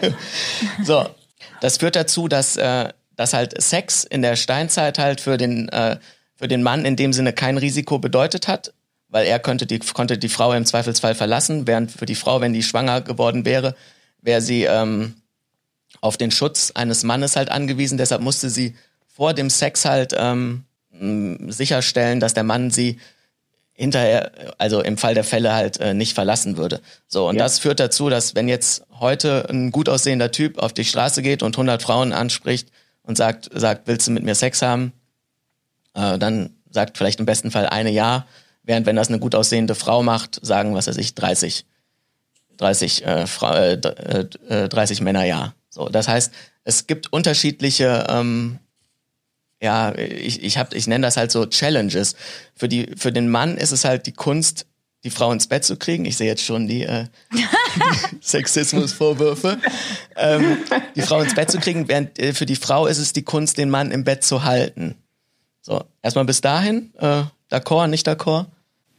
Ja, also ich meine, das ist ja. Ja, es ist, also, ist jetzt plump rübergebracht, aber ähm, es gibt einfach Unterschiede. So, man kann das nicht gleichsetzen. Noch, noch bin ich ja ähnlicher Meinung. Ich glaube aber trotzdem nicht, dass das immer auf Klar, du meinst ja auch nicht, dass es auf 100 Prozent der Menschen zutrifft. Natürlich nicht, darum geht's nicht. Es geht immer um Wahrscheinlichkeiten. Und ich glaube, ja. ja, aber klar haben wir noch steinzeitliche Gene, aber unsere heutige Zeit. Ja, okay, und wo geht jetzt eine, Joyce, wo geht genau. jetzt deine Meinung auseinander? Ja, die kommt noch, wo es auseinandergeht. Okay. Ja. So, okay. So, das ist ja jetzt, äh, ist ja, äh, sagen wir mal, Evolutionspsychologie, wie auch immer, das ist ja relativ anerkannt. Und wie gesagt, ich glaube auch, dass sich das evolutionstechnisch schon angepasst hat, dass wir das, oder auch überhaupt, dass, dass das jetzt auch nicht mehr in der heutigen Zeit ja da, es ist ja nicht mehr so klar, haben wir das irgendwo noch in den Genen, aber ich glaube, viele haben sich, Frauen haben sich da auch weiterentwickelt oder viele Männer und das Denken heute in der Zeit, wo die Frau nicht mehr den Schutz vom Mann braucht, ist auch trotzdem anderes. Ja, genau. Aber ich sage ja, halt, klar. irgendwo steckt es halt noch in uns drin. So, ja, aber ist auch egal. Mach weiter, so, und jetzt ja. kommt der Critical Part halt. und zwar, dass, dass äh, man sagen, also, oder ja, was ich sag's einfach so, ähm, dieses Gesellschaftsmodell der Monogamie, was wir halt heute hier haben, das würde man ja, würde ja unter den Voraussetzungen, dass der Mann halt eigentlich, wie gesagt, seine Gene verteilen will und halt mit unterschiedlichen ähm, Frauen, um den Gen Genpool zu mischen, um die äh, Wahrscheinlichkeit zu erhöhen, dass die Nachkommen halt durchkommen, ähm, würde die Interessen des Mannes ähm, oder anders gesagt die Interessen der Frau nach Sicherheit, die werden ja durch, äh, durch die Monogamie befriedigt, die Interessen des Mannes halt nicht. So, wenn man das einfach ganz nüchtern als Außenstehender ähm, betrachtet. So. Ja, okay, aber jetzt Joyce, jetzt will ich gerne mal deine, dein Gegenargument dazu hören. jetzt will der Julian erstmal meine Meinung hören. Nee, weil, also, weil ich glaube, äh, ich habe ja da gesagt, dass ich nicht denke, dass die Frau deswegen nicht so gerne Sex mit anderen Männern hatte, sondern sie war nicht in der Lage, weil sie den Schutz des Mannes in der Steinzeit brauchte. Vielleicht hatte die aber schon Bock auf mehrere Männer. Also so, ne? Ich glaube nicht, dass man deswegen sagen kann, die heutigen Frauen wollen nur einen Mann und die heutigen Männer wollen mehrere Frauen. Ich glaube tendenziell, dass es schon ähnlich ist, also dass es auch viele Frauen mittlerweile gibt, die da auch sehr offen sind. Es gibt ja auch viele polygame Beziehungen. Ähm, und das ist, es gibt einfach mittlerweile so viele Modelle, dass ich daran nicht mehr glaube. Und ich bin jetzt auch nicht so eine Frau, die äh, sagt, ich, äh, ich finde jetzt keinen anderen Mann mehr attraktiv, wenn ich in einer Beziehung bin oder so. Ne? Also das, äh, das, das, da würde ich auch gar nicht widersprechen. Das sehe ich eigentlich auch so wie Joyce. Ich sage halt nur, dass es trotzdem von den Wahrscheinlichkeiten Unterschieden gibt. Und das mache ich halt an der Tatsache fest. Also, ähm, oder Julian, was würdest du denken, wie viele Männer pro Tag in Deutschland in den Puff gehen? Wie viele Männer in Deutschland pro Tag in den Puff gehen. Okay, also wir haben 80 Millionen Einwohner, 100.000, wahrscheinlich. Pro Tag, ne? Ja, ja, ja, warte, lass mal kurz rechnen. Da sind wir bei ähm, ungefähr, lass mal 200 sein. Warte, ganz kurz, Überschlagsrechnung, 200 mal 8. Der rechnet aber genau. äh, ungefähr 160.000. Äh, es sind eine Million. Okay, krass, und das war ich immer noch ein Faktor. Ja, aber okay. war es ja eigentlich fand ich schon relativ ja, gut. Ja. Also ähm, wir hatten da vor Jahren mal im Freundeskreis irgendwie drüber äh, diskutiert und dann haben wir geschätzt und da hätte ich gedacht, so weiß ich nicht, 200.000 im Monat oder so. Ähm, aber es sind auf jeden Fall eine Million pro Tag. Das heißt, fast statistisch gesehen geht jeder Mann in Deutschland einmal im Monat in den Puff, statistisch gesehen. Ja, ja. aber und, da habe ich ne, ja auch noch andere Theorien zu gehabt, zum Beispiel die Frage. Kann ich kurz meine Theorie ja. zu Ende führen und dann kannst du eine? Ja. Nein, also was ich damit ja nur sagen will, ist, da scheint ja irgendein Markt zu sein, so und ein Markt ist immer ein Zeichen, dass irgendein Problem gelöst wird in Anführungszeichen so. Und ich glaube, das Problem ist halt genau dieser steinzeitliche Kontext, ob man das jetzt gut findet oder nicht. Darum geht's ja gar nicht. Ich sage ja nur, da ist irgendein Problem, was in der Gesellschaft halt nicht wirklich so thematisiert wird. Und ähm, Ja, aber für Männer, guck mal, erstens, äh, heute gab es ja auch schon mal so ähm, Ansätze wie äh, Puffs auch für Frauen. Wenn man jetzt auch an, an früher denkt, wo die Frauenrechte einfach noch weniger waren, da hat man auch nicht geguckt, dass die Bedürfnisse der Frauen alle gestillt wurden, sondern da ging es vielleicht dann in dieser Männerdomäne halt auch mehr darum, die männlichen Bedürfnisse zu stillen. Ähm, außerdem weiß ich auch nicht, ob in der Steinzeit war der Steinzeitmann nicht treu und die Steinzeitfrau schon. Also hatte der Steinzeitmann mehrere Frauen oder das weiß ich nicht. ja eben. Deswegen Also ich kann, also ich, ich gebe euch mal äh, ein paar Sachen rein. Also ich kann euch ein sehr, sehr gutes Buch dazu empfehlen. Das nennt sich Sperm Wars. Ähm, ich kenne das Deut die deutsche Version nicht. Also irgendwie Hört sich auf jeden Fall gut an. Ähm, wiederum, also das ist nichts für Leute, die mit Zahlen, Daten, Fakten nicht umgehen können, sondern die halt gerne irgendwie Meinungen haben, aber Meinungen sind irrelevant. Das, was wirklich zählt, sind Zahlen, Daten, Fakten. Und dann merkt man sehr, sehr eindeutig, also wenn wir, also je nachdem, an was du glaubst, wenn du jetzt nicht glaubst, dass irgendwann mal hier Adam und Eva war und dann irgendwann sind wir daherkommen, wenn du sagst, okay, das Ganze ist irgendwie aus dem Tierreich entstanden. Ähm, ich glaube, und jetzt bitte nicht an dem genauen Prozentsatz festnageln, aber ich glaube, 92 bis 93 Prozent aller Säugetiere, also es ist anders unter bei Vögeln, aber bei Säugetieren sind, glaube ich, 92 oder 93 Prozent der Säugetiere sind alle polygam. Das heißt, du hast einen, offensichtlich hat die Evolution entdeckt, dass es einen Selektionsvorteil gibt, wenn Polygamie vorhanden ist. So, jetzt aber das äh, Interessante. In den Großteil dieser Polygamie-Beziehungen ist es so, dass die Männer polygam sind und dass Frauen eher monogam sind. Und ähm, genau, und wenn du dann in Sperm Wars dir das alles anschaust und, und durchliest, dann, ja, also, Joyce, ich muss mich da leider Ja. meinem Geschlechterkollegen. Ja, haben wir's, ja, haben Ja, aber was ist denn dann mit mir zum Beispiel? Habe ich dann so viele männliche Hormone oder ich habe, ich finde ja polygam äh, Leben finde ich ja eigentlich cool. Es, ja, aber, Ja, guck mal, Joyce, schau es geht aber doch das um ist ja doch ein Prozent, Wahrscheinlichkeit. Das ist ja eine Wahrscheinlichkeit. Ja. Das hat, die Wahrscheinlichkeiten treffen auf, die, auf den Einzelfall nicht zu. Wenn, wenn Wahrscheinlichkeiten auf den Einzelfall zutreffen würden, Joyce, dann gäbe es auf der ganzen Welt niemanden mit irgendwelchem Krebs. Weil Krebs trifft nie über 50 Prozent zu, sondern immer bei, keine Ahnung, 10 Prozent. Aber trotzdem, Krebs ist einer der größten Killer der Welt. Warum? Weil er auf die Einzelperson nicht zutrifft, sondern immer auf, auf eine Gesamtheit. Und in dem Fall genau das Gleiche. Genau, also eigentlich, Joyce, bist du ja, also du bist, ähm, bist ja nicht Joyce, konträr zu meiner. Meinung. Was hast du gerade gesagt, Julian? Ich bin besonders, hat er Ach gesagt. so, ja, genau, ja, genau. Nein, ist ja wirklich so. Also ähm, Ja. deswegen war das im Buch, das war ja auch kein Streitgespräch. Wir haben nur Nee, nee, wir andere. haben ja diskutiert miteinander. Ich glaube aber, ich weiß aber nicht, ob das alles immer mit dieser Steinzeittheorie auch zu tun hat, sondern ich hatte ja auch noch, das hatte mir ja meine Freundin gesagt, der Körper der Frau ist einfach so, dass, dass sie ja jemanden in ihren Körper reinlässt. Das ist schon noch was anderes. Also sie hatte das so erklärt, dass sie schon das als anders empfindet. So jemand, also sie hat das ja so gesagt wie mit äh, äh, irgendwie, du lässt jemand in dein Haus rein, ist was anderes als bei jemandem anderen reingehen. So, also das kann ja auch noch an Da, st- okay, da verschiedenen ich Dingen voll liegen. zu. Dann ist jetzt sozusagen die Frage, machen wir, also spielen wir Gott und äh, haben jetzt sozusagen unterschiedliche Möglichkeiten für uns. Das heißt, Möglichkeit Nummer eins, ich habe, ich brauche immer eine Partei, die muss das Kind irgendwie austragen und die andere Partei, die Vögel sozusagen rein. So, jetzt können wir uns überlegen, wie wollen wir, wie wollen wir das sozusagen aufteilen? Möglichkeit Nummer eins, die Person, die das austrägt, ist auch sozusagen die, bei der es reingeht. Weil theoretisch könnte es ja auch andersrum irgendwie sein, dass irgendwie bei der anderen, dass es irgendwie so eine Ausstülpung hätte oder so. Aber wenn du es dann durchprobierst, dann sagst du, okay, ähm, klar, ich will die Person, die das austragen muss, die den Schutz hat, die Person sozusagen muss auch erst eine Person reinlassen, um für den, für den zusätzlichen Faktor. Also so würde ich es jetzt sozusagen durchspielen. Weißt du, was ich meine? Ja. Also So du macht es sicher auch- recht haben, aber die Frage wird schon sein, ähm, lässt du die, also ist es deshalb so, weil du eine Person reinlässt oder lässt du die Person deshalb, also ist die Person, bist du deshalb die Person, die es reinlässt, weil du auch die Person dann bist, die Mhm. das austrägt und aus dem Grund du auch die Person bist, die einfach schon Schutz sucht. Verstehst du? Ja, die, dass das die, alles die, zusammenhängt. die ja. Logik. Ja. Mhm. Das kann auch sein.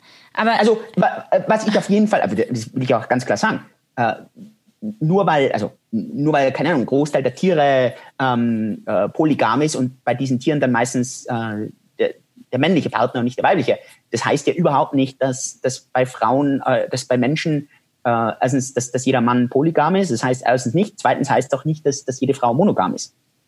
Nee, natürlich nicht. Ähm, Im Buch hatte ich halt auch geschrieben, so wenn, wenn Männer oder wenn zu, zu einem Mann eine hübsche Frau kommt und sagt, willst du mit, mit mir Sex haben und der könnte einen Knopf drücken Und dadurch wäre es für die Freundin, die er hat, voll okay. Oder er könnte in der Zeit zurückreisen durch den Knopf und äh, dadurch könnte das machen, würden halt 95 Prozent diesen, diesen Knopf halt drücken. So, das war halt, was ich so im privaten Gespräch mit, mit Freunden und Bekannten so ähm, äh, rausgehört hatte. Und äh, im Buch habe ich halt geschrieben, dass es nur eine Person in meinem Umfeld gab, der ich das äh, tatsächlich abnehmen würde, dass die diesen Knopf halt nicht drücken würde. Kann, kann leicht sein. Kann leicht sein, ja. Ja, nee, aber so gut. Haken wir das Thema ab oder? Okay.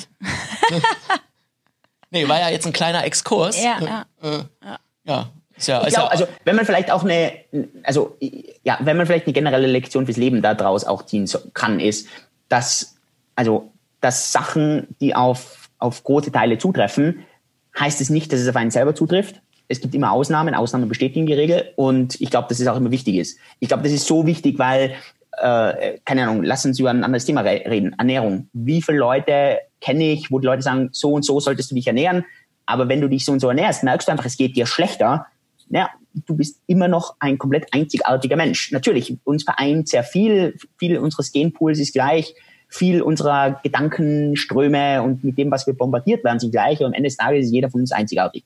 Mhm. Und das ist, glaube ich, schon etwas, was man immer ein bisschen ähm, für sich raushören sollte. Das ist klar. Auch wenn 99 Prozent von etwas so ist, hey, äh, ist immer noch ein Prozent und ein Prozent ist viel. Und äh, ja, du bist besonders. Ja, finde ich ein schönes, äh, äh, nicht Schlusswort, aber eine schöne Zusammenfassung. Wo du gerade jetzt Ernährung gesagt hast, da wäre tatsächlich, aber hätte ich auch noch eine Frage, die mich. Aber darf ich noch ein, darf Achso, ich noch, mir ist ja. nämlich noch eine Sache eingefallen, weil du ja auch gesagt hast, es gibt ja viel mehr Männer, die oder äh, zu diesem, darf ich noch einmal zu diesem Thema zurückkommen, weil ähm, die die ganzen. Joyce lässt nicht locker. Nee, ich lass nicht locker. ähm, nee, weil es gibt ja so viele Männer, die so, ach, so als Stecher gelten, die so viele Frauen haben. Aber ich habe dann ja auch im Buch gesagt, dass ich aber nicht verstehe, mit wem schlafen die denn, wenn die Frauen ja nicht so sind. Also so, die Frauen, es, es, sind ja immer zwei, die zum Sex dazugehören. Also wenn, wenn die Männer so Stecher sind, dann müssen aber ja da auch immer, muss ja auch immer eine Frau dazugehören, die auch so ist. Ja, also das von den Mathe- Zahlen her. Ich weiß, das mathematische Problem, das konnten wir halt auch nicht lösen. Das konnten, haben wir halt nur, oder ich hatte darauf geantwortet, dass es halt, glaube ich, so ist, dass Männer übertreiben und Frauen untertreiben. Ähm, aber dann kommt es ja, glaube ich, trotzdem noch nicht hin, ne? Nee, und ich ja, kenne und ich glaube schon, also was ich schon glaube, ist, dass einfach mittlerweile das einfach relativer geworden ist. Also weißt du, was ich meine? Also äh, da, da stimme ich Joyce voll zu. Also das mathematische Problem ist, ist, ist ja nicht jetzt, also wir reden ja jetzt nicht von 99 zu 1, sondern ich glaube, dass das einfach mittlerweile, also durch Verhütung weiß die Frau auch, ey, ganz ehrlich, äh, okay, ähm, ich kann ich kann mich, ich kann selbst für mich sorgen, ich brauche keinen Mann. Also das glaube ich schon, dass da, also ich glaube, dass das heute ganz anders ist als wie noch vor 10.000 Jahren. ja, Ja, ja, klar. weil ich definitiv. kenne schon auch viele Mädels, die so drauf Ja, natürlich sind. und ne? auch, Also, glaube ich, durch Tinder und sowas hat sich das auch auf der Seite was geändert. Aber ähm, Ja, ja. gut, Okay. jetzt können wir abschließen. Nein, ich wollte zu, äh, zur Ernährung tatsächlich würde mich deine äh, Meinung ähm, mal so interessieren, weil es gibt ja halt so viele Dokus, die ähm, ja halt äh, Veganismus als als Nonplusultra ähm, propagieren und und und irgendwie da halt die ganzen negativen ähm, körperlichen Aspekte von von äh, Tiere äh, von Konsum von tierischen Produkten irgendwie zusammenfassen. Wie ist da äh, deine Meinung? Weil du ja, du hast dich ja, also so wie ich dich einschätzen würde, ähm, schon mit damit befasst und du hast halt auch Medizin studiert. Ähm, und ich weiß auch, dass du Fleisch isst, aber wie, ja, wie ist deine Meinung dazu? Also das eine ist, was ich weiß, weil ich es einfach wirklich genau gelesen habe, heißt dann nicht, dass ich nicht doch hergehe und sage, okay, passt, lass mich mal probieren und, und mal testen. Ich habe mich, glaube ich, mal, was war das, sechs Wochen oder was, habe ich mich so gut gegangen ist, vegan ernährt. Und also ich würde sagen, da war, das war schon ziemlich vegan. Also, keine Ahnung, also ich würde echt mal sagen 99,9 Prozent. Also da, klar, wird vielleicht irgendwo mal, dass ich nicht genau drauf geschaut habe, aber es war sicher nicht, dass ich jetzt Fleisch oder so gegessen habe. Ähm, für mich ist einerseits, ich, für mich, ich, äh, ich ernähre mich nicht vegan, für mich einerseits, weil ich echt deutlich, also ich subjektiv geht's mir schlechter und also rein objektiv ähm, soll mir jetzt mal einer erklären, ähm, ja, wie die Menschheit hierher gekommen ist, wo wir sind. Wir, wir, wir essen seit Hunderttausenden von Jahren essen wir Fleisch und jetzt in den letzten 25 Jahren bildet sich halt irgendein Marketingkonzern ein, hey, lass uns da mal richtig Geld machen, indem wir das einfach den, den Leuten erklären und machen hier halt richtig viel Geld. Weil mit den ganzen anderen, mit den ganzen Sachen, die wir da verkaufen müssen, machen wir sonst kein Geld und jetzt machen wir halt Geld. Und Natürlich geht dem ein Problem voraus und ist einfach, dass die Fleischqualität sinkt. Das mag schon sein. Aber also, ja, äh, ich, ich, es gibt, es gibt keine einzige Studie, und das gibt es wirklich nicht, mit, wo nicht gutes Fleisch verwendet worden ist. Wir reden jetzt nicht davon Industriehaltungen, mhm. das ist, davon rede ich nicht. Ich rede echt von korrektem Fleisch. Das aus landwirtschaftlicher, schöner Grass-Fat und so weiter. Gibt es keine einzige Studie, die irgendwie und irgendwo belegen sollte, dass Fleisch zu, keine Ahnung, zu mehr Krebs führen sollte, dass es dir schlechter geht, dass es, äh, keine Ahnung, dass da, also dass irgendwas Gesundheitliches ist. Wenn du natürlich sagst, äh, das ist emotional, ich will keine anderen Tiere essen, okay, ähm, das alles gut.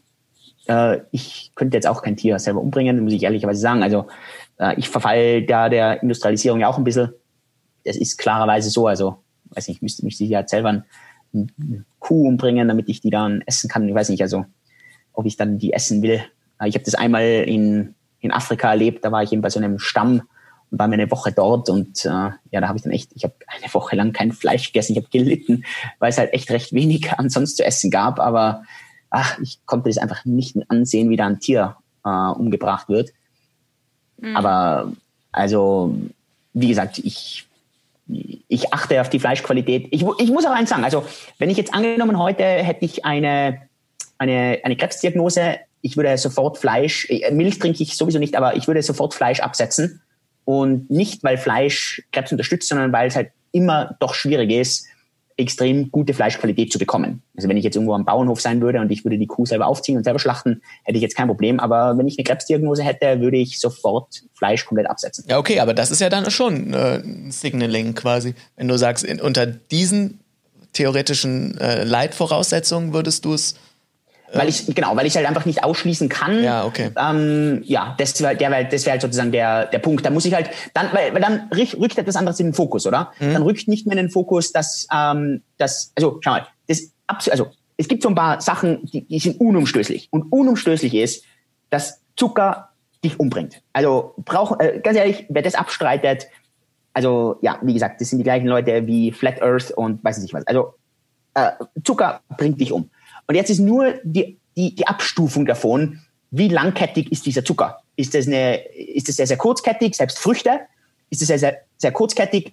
Dann, du kannst mir erzählen, was du willst.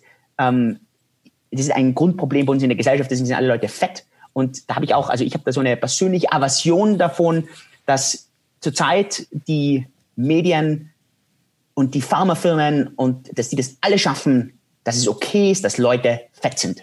Das schaffen die, dass, dass da ein, äh, ein wie, wie nennt sich das mittlerweile, das ist, keine Ahnung, dass, dass, dass das dass das eine Beschimpfung ist, wenn du jemanden als fett bezeichnest. Das ist ein Gesundheitszustand. Du bist krank, weil du fett bist. Und du bist ein, ein Kostenfaktor für das Gesundheitssystem. Wenn du eine Krankheit hast und dadurch hast du ein Hormon im Balance und dadurch bist du übergewichtig, okay. Aber wenn es eine Essentscheidung von dir ist, dass du übergewichtig und fett bist, meiner Ansicht nach sollte dich jede kein Krankenhaus sollte auf das eingehen, du solltest als selbst zahlen müssen. Weil ich sehe das nicht ein, dass da eigentlich, dass das deine Essensentscheidungen sind. Und jetzt geht's aber weiter. Wahrscheinlich ist der Großteil der Bevölkerung nicht mal dafür verantwortlich, sondern die sind einfach ein kleines Instrument von den ganzen Firmen. Und, äh, und, und wenn ich jetzt hergehe und sage, okay, Veganer, und ich kenne leider Veganer, die haben die schlechteste Ernährung, die ich kenne. Die sind wirklich übergewichtig, aber sind vegan. Weil ja, es einfach sehr, sehr schwer ist, wenn du wirklich vegan isst, dass du mit extrem hoher Qualität isst. Und das ist wirklich schwierig. Und dass du keine äh, äh, Vitamindefizite bekommst, teilweise auch Aminosäurendefizite, weil es echt schwierig ist, wenn du kein menschliches Eiweiß isst, dass du eben gerade eine der absolut essentiellen Aminosäuren äh, bekommst. Ich weiß, da habe ich absolut eine ja, polarisierende Meinung. Das ist auch völlig okay, habe ich kein Problem damit. Ähm, für mich ist es nicht akzeptabel, dass es okay ist, dass Leute fett sind. Und, äh, und das hat ein da, da hast du auf jeden Fall eine starke Meinung. Also ich, ich finde, man muss dabei aber immer noch ähm, auch zum Beispiel im Hinterkopf haben, ähm, kommt das von irgendwas Psychischem? Ne? Also, weil ich glaube, viele äh, haben ja irgendein psychisches Problem auch, warum sie dann in irgendwelche, ob es jetzt äh, Magersucht oder zu viel Essen ist, egal in welche Richtung, ist, ähm, da stecken ja auch manchmal noch ganz andere Ursachen dahinter, Und da finde ich, müsste, müsste man dann vielleicht als Arzt oder was auch immer auch mal ansetzen halt. Ne? Ja, also äh, stimme ich dir zu 100 Prozent zu. Das heißt ja, ich, ich, ich erwarte jetzt, ich will ja auf keinen Fall, dass, da, dass die Leute irgendwie alle mager sind. Darum geht's gar nicht. Komm, es gibt, also brauchen wir nicht drüber reden. Also schau dir, schau nach Amerika, was ist dort die Statistik? Mittlerweile glaube ich, zwei Drittel der Leute sind wirklich äh, fettleibig, also krankhaft fettleibig. Und, und, und Deutschland und Österreich ist am besten Weg dorthin. Also wir reden hier nicht von einem von einem subjektiven Ausdrucksweise von mir. Ich rede mhm. von, wenn du nach WHO-Kriterien hergehst, rede ich davon, dass deine, dein Risiko Diabetes mellitus, dass dein Risiko Arteriosklerose, Herzinfarkt, Krebs, äh, Hirnprobleme und so weiter, dass das auf dich zutrifft. Es ist signifikant höher als wie bei einem Menschen, der normalgewichtig ist. Und normalgewichtig heißt, okay, du hast keine Ahnung, ein paar Zentimeter zu viel um, um die Hüfte. Hey, das ist doch, das interessiert doch keinen. Das ist alles okay. Ich rede hier wirklich von Fettleibigkeit. Du meinst so wie und, Rainer Kallmund oder sowas, ja? Ja, ja. Ja. Ja, ich glaube, Julian und jetzt geht die Massenmedienproduktion her und bringt es bei Menschen rein, dass es absolut okay ist, fett zu sein. Das ist wirklich, schau dir das an in den Medien. Hey, da, da, da, da, da dreht, da, also da dreht's jeden um. Das ist unglaublich. Das ist unglaublich und die Menschen sind wie Schafe und fallen auf den Blödsinn rein. Okay, ja. also du, du bezeichnest ja jetzt keine molligen Leute, die so ein bisschen mollig sind, die bezeichnest du jetzt nicht Nein. als fett, sondern du meinst wirklich diese richtig, richtig dicken Leute, ne? Ja.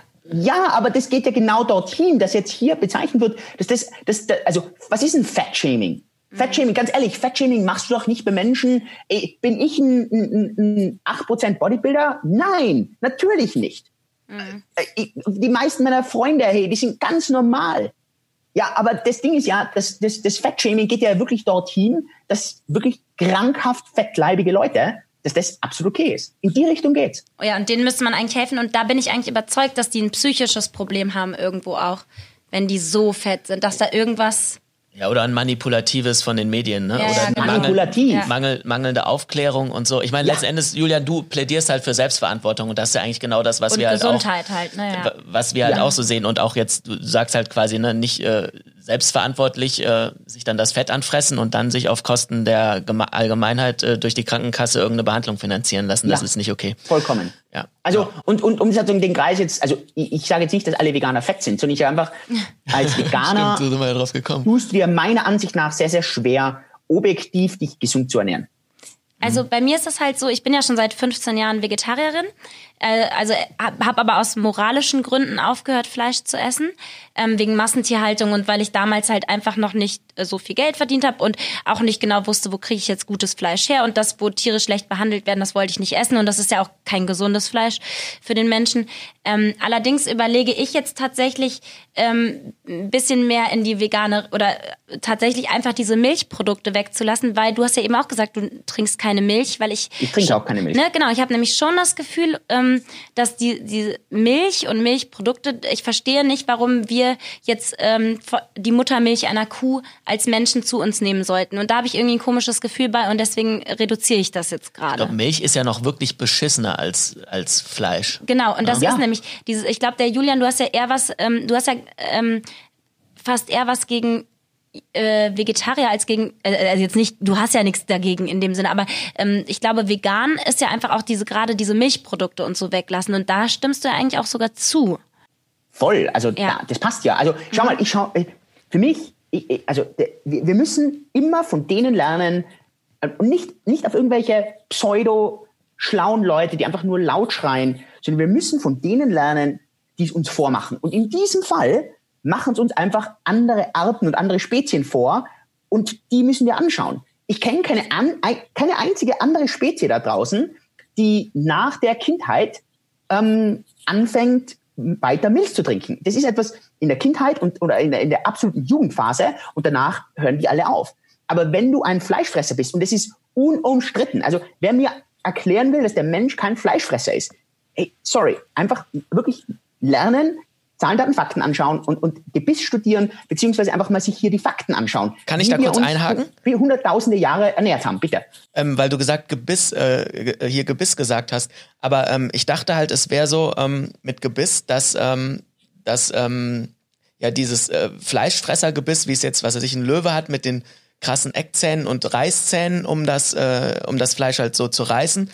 Das ist ein äh, Fleischfressergebiss Gebiss. und was der Mensch halt hat, ähm, mit, äh, mit den Backenzähnen und dass er den Kiefer auch so ähm, horizontal bewegen kann, um halt äh, Dinge zu zermahlen irgendwie. Das ist eher ein Pflanzenfresser. Oder ein Allesfresser gebissen. Ja, ein Allesfresser Alles, mit, mit Hang zur Genau, pflanzlichen Kost. Auch, schau mal, das bringt uns ja auch dorthin. Das heißt ja nicht, dass wir jeden Tag, also was ich auch zum Beispiel auch nicht gut finde, ist, wenn die Leute dreimal am Tag, jeden Tag Fleisch essen. Das glaube ich ist auch ist überhaupt nicht im, im Sinn des Erfinders, gar nicht. Sondern ich stimme dir vollkommen zu, dass wir kein reines, also kein Löwe sind. Weißt du, was ich meine? Also darum geht's ja nicht. Aber wenn du jetzt herschaust und sagst, okay, ähm, wenn ich sage, ich esse gar kein Fleisch mehr, das ist, glaube ich, die große Problematik, die ich in dem sehe. Weißt du, was ich meine? Chris? Hm? Wa- Was, ähm, was wäre für dich eine angemessene ähm, Menge? Also einmal die Woche oder was? Ja, also ich ganz ehrlich, also ich glaube, wenn jetzt jemand ein, zweimal die Woche Fleisch isst, ich glaube ein, zweimal die Woche Fisch, ähm, ja, und dann, äh, ich, also was ich auf jeden Fall glaube, ist, klar, wenn du dich äh, gut von Pflanzen ernährst, wenn du Salate, ähm, ich glaube, ähm, äh, Öle, ganz ehrlich, das äh, finde ich verdammt, also finde ich genau den, den richtigen Weg. Ähm, ich, also ich glaube hier ist, ja, ich glaube, der Mix ist hier das Wichtige. Also weder das eine noch das andere. Weißt du, was ich meine? Für mich ist jetzt, also diese, äh, gibt's ja auch die Carnivore Diet oder wie die Dinge heißen, wo du nur mehr Fleisch Ja, das ist ja ultra krass, oder? Ja, also wie gesagt, das ist, also da sind ja auch, das sieht man da sofort. Das ist halt auch, das geht relativ schnell, vor allem wenn es sehr eiweißreich ist. Es geht halt extrem schnell, dass die, die ganzen Hormonbalancen oder die, der, der ganze Stoffwechsel hier ein bisschen, also nicht mehr sauber drinnen ist. Aber für mich sind so Sachen, okay, schau, dass dein Zucker runter, also dass du den Zucker rausbekommst, schau, dass du mit den Kohlenhydraten ein bisschen runterkommst, weil eins darf man halt auch nicht vergessen, Sachen wie Weizen, Sachen wie Nudeln, Sachen wie Reis, ist auch etwas alles aus den letzten Hunderten bis paar Tausenden Jahren und das ist ja nichts in unserer ganzen Evolutionsgeschichte. Und äh, alle Sachen, die halt du irgendwie äh, pflücken kannst, die du, äh, äh, keine Ahnung, äh, irgendwo so mitbekommst, die du jagen kannst, all diese Dinge, das sind Sachen, die haben wir seit Hunderten von Tausenden von Jahren. Also, und, und ganz ehrlich, also der, der Grund, also Milch, ich, ich kenne kein einziges Tier. Das ist halt einfach wiederum, und wir Menschen sind halt so dumm, weil wir uns einfach von der, von dem, von der ganzen Medienpresse und von, Von der ganzen Industrie, Hype ja. Lassen wir uns wie Schafe melken. Und das ist selber, also wirklich, einfach selber schuld, wenn die Menschen, äh, du kannst eh nichts mehr machen, als wie das den Leuten erklären. Ja, Aber au eigentlich- aufklären, ja. Eigentlich ist der, äh, Julian, bist du ja dann für. Ich, es gibt irgendwie keinen Begriff für das, äh, was du jetzt beschreibst. Das ist ja eigentlich ein Veganer, der Fleisch isst. Weil vegan ist ja kein Fleisch und keine tierischen Produkte wie Milch und Käse. Aber ähm, du, du sagst ja, Fleisch essen ja, Fisch essen ja, aber keine tierischen Produkte wie Milch. Und da gibt's gar keine Bezeichnung für. Das ist eigentlich ein Veganer, der Fleisch und Fisch isst für mich. Ja, das sind einfach Leute, glaube ich, die Studien lesen, sind wahrscheinlich die, lang, die langweiligen Wissenschaftler. Aber da so. müsste es einen Begriff für geben, finde ich. Weil äh, so, es gibt ja auch den Begriff Pesketarier, das sind Vegetarier, die aber Fisch essen. Es gibt doch eigentlich für alles mittlerweile einen Begriff, aber dafür nicht. Leute, die einfach nur diese tierischen Nebenprodukte weglassen. Ja, Juliana kann man die nennen. Ja, aber schau mal, auch zum Beispiel Eier, weißt du, Eier, Eier zu essen, das ist ja auch etwas, das ist, ganz ehrlich, das, das, das machen Tiere, keine Ahnung, wie schon lange. Weißt du, was ich meine? Also, äh, heißt es jetzt, dass ich zehn Eier essen soll? Nein, weil das haben, das macht kein Tier. Aber, aber, aber solche simplen, also man muss ja einfach nur von denen lernen, denen es offensichtlich nicht so, nicht so schlecht geht. Und ganz ehrlich, viele, viele Tiere, hey, die sind ein bisschen gesünder als wir. Schau dir mal die Menschen an. Ja, das stimmt. Ähm, sollen wir jetzt dieses Ernährungsthema abhaken oder was, Joyce? Oder hast du da noch, weil du hast ja auch so viel auf deinen Zettel geschrieben, aber ich glaube, ich habe das abgehakt, ja. okay. Ja. Ich habe es abgehakt. Ja, im Endeffekt, wir haben jetzt auch schon eine Stunde zehn, ne? Wir können auch abschließen. Oder wolltest du noch eine deiner schönen Fragen stellen, Ja, die Chris, die du fast Frage, jedem stellst? Die eine Frage würde ich auf jeden Fall noch stellen. Ja, dann mach das doch. ähm, ansonsten, was hast du da, was du da aufgeschrieben hast, das war aber nur Nee, das so, ist für mich. ist schon erledigt, oder? Ja. Okay. Äh, auf jeden Fall eine Frage ähm, haben wir auf jeden Fall noch. Und zwar, wenn es eine äh, allwissende Person gäbe, der du eine Frage stellen kannst, welche Frage würdest du stellen? Ah, gibt gibt's ein Leben nach dem Tod? Ah, okay. Du bist, äh, du bist Atheist, hast du gesagt, ne? Ich bin Atheist, glaub nicht an ein Leben nach dem Tod. Also ich glaube, ähm, wenn äh, ja, wenn wir hier uns das, also für was wir auch immer da sind, wenn wir das erledigt haben, dann es das mit dem schönen Feuerwerk, ja. Bist du nicht aber eigentlich ähm, eher Agnostiker, weil du hast mal gesagt, so du glaubst auch oder, oder du schließt es zumindest nicht aus, dass wir in einer Simulation leben und äh, Simulation wäre dann ja eher, weiß nicht, könnte man dann ja auch als Gott oder übermenschlich, whatever, bezeichnen. Und ähm, wäre das dann nicht passender eigentlich? Also könnte es sein, ich, ähm, also wenn ich jetzt Wahrscheinlichkeiten dazu geben müsste, würde ich wahrscheinlich sagen, ähm, 80 Prozent äh, ist danach, also ist nichts, das ist es, was es ist und dann war es das Ganze. Das heißt, unser, unser Sein, unser Bewusstsein ist einfach nur die, das, etwas, das durch Komplexität entsteht und das, das wir uns sozusagen einbilden. In, keine Ahnung, 90, 19 Prozent der Fällen oder wahrscheinlich 19,99 Prozent der Fälle sind wir in einer Simulation einfach aufgrund von was wirklich, also die, die Logik oder die Erklärung von Simulation ist sehr, sehr attraktiv weil man einfach sagt, okay, umso komplexer und umso schlauer wir werden, umso wahrscheinlicher ist es, dass wir nicht in der, in der, in der untersten Ebene leben, sondern dass halt irgendwie was passiert ist und, die, und, und irgendwie das getestet wird und halt in, also in einem ganz, ganz, ganz, und, und, und wenn wir in der Simulation leben, dann haben wir sowieso ganz neue Regeln, weil dann haben wir keine Ahnung, was sonst ist. Also weiß ja keiner. Mhm. Und dann könnte es ja auch weitergehen. Also, ja, genau. Und in einem ganz, ganz, ganz kleinen Bruchteil ähm, er ist nicht null, also das kann man nicht sagen. Also ich glaube selbst, also ein Atheist kann nicht sagen, dass, also man weiß es nicht. Also ein, ein, ein, ein richtiger Atheist, der, sagen wir mal, vielleicht sehr, sehr wissenschaftlich an das rangeht, muss selbst, muss der sagen, es gibt immer einen, ein, ein Non-Zero Risk, also immer ein Non-Zero, also nicht null Prozent Wahrscheinlichkeit, dass, dass Gott existiert, aber für mich ist sehr unwahrscheinlicher. Okay. Ja, aus dem Grund, und das wäre die Frage, äh, die ich dem stellen würde. Ja. So. Aber dann ja. passt vielleicht deine nächste Frage auch noch, die du hattest. Was war eine Hau die mal raus? Was war die? Ja, was, was dann? Ja, aber jetzt will ich mal umdrehen, da was glaubt ihr? Ach so. Äh, ja. Äh, welche Frage wir stellen würden oder ob wir. Na, zu, zu der Leben nach dem Tod Frage. Ähm, soll ich zuerst? Kann's, ich glaube, das hat sich bei uns beiden im Laufe der Zeit irgendwie auch ein bisschen verändert, teilweise, ne? Also, ähm, genau. Also, früher war, habe ich es tatsächlich so gedacht wie du, Julian. Mhm. Und jetzt hat sich so mehr, also früher war ich auch Atheist auf jeden Fall, jetzt bin ich Agnostiker. Ich habe halt auch relativ viel mir so ein bisschen ja, bei YouTube angeguckt, ähm, ja, zu Bewusstseinsthemen und ähm, halt auch Nahtoderlebnisse, ja, Reinkarnation, da gibt's auch so ein paar interessante Videos. Kann ich dir mal weiterleiten, wenn dich das interessiert. Ähm, auf jeden Fall äh, bin ich an dem Punkt, ich weiß es nicht, es kann alles sein. Äh, wenn ich es in Wahrscheinlichkeiten einordnen würde, ja, ich weiß es nicht, 50-50.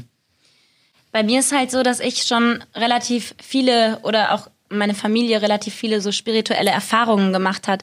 Und ähm, bei mir war es früher immer so, dass ich halt auch Atheist war, weil ich selber nie solche Erfahrungen gemacht hatte. Ich kannte die nur aus Erzählungen von meiner Mutter oder meiner Schwester und habe dann immer gedacht, ähm, ich würde auch gerne mal so eine Erfahrung machen, weil dann, dann könnte ich wenigstens hoffen, dass da nach dem Tod was ist. So war das für mich immer, dass wir im Prinzip wie eine gut gebaute Maschine funktionieren und wie du auch gesagt hast, das Bewusstsein sich dadurch ergibt, durch diese komplexen Strukturen und so.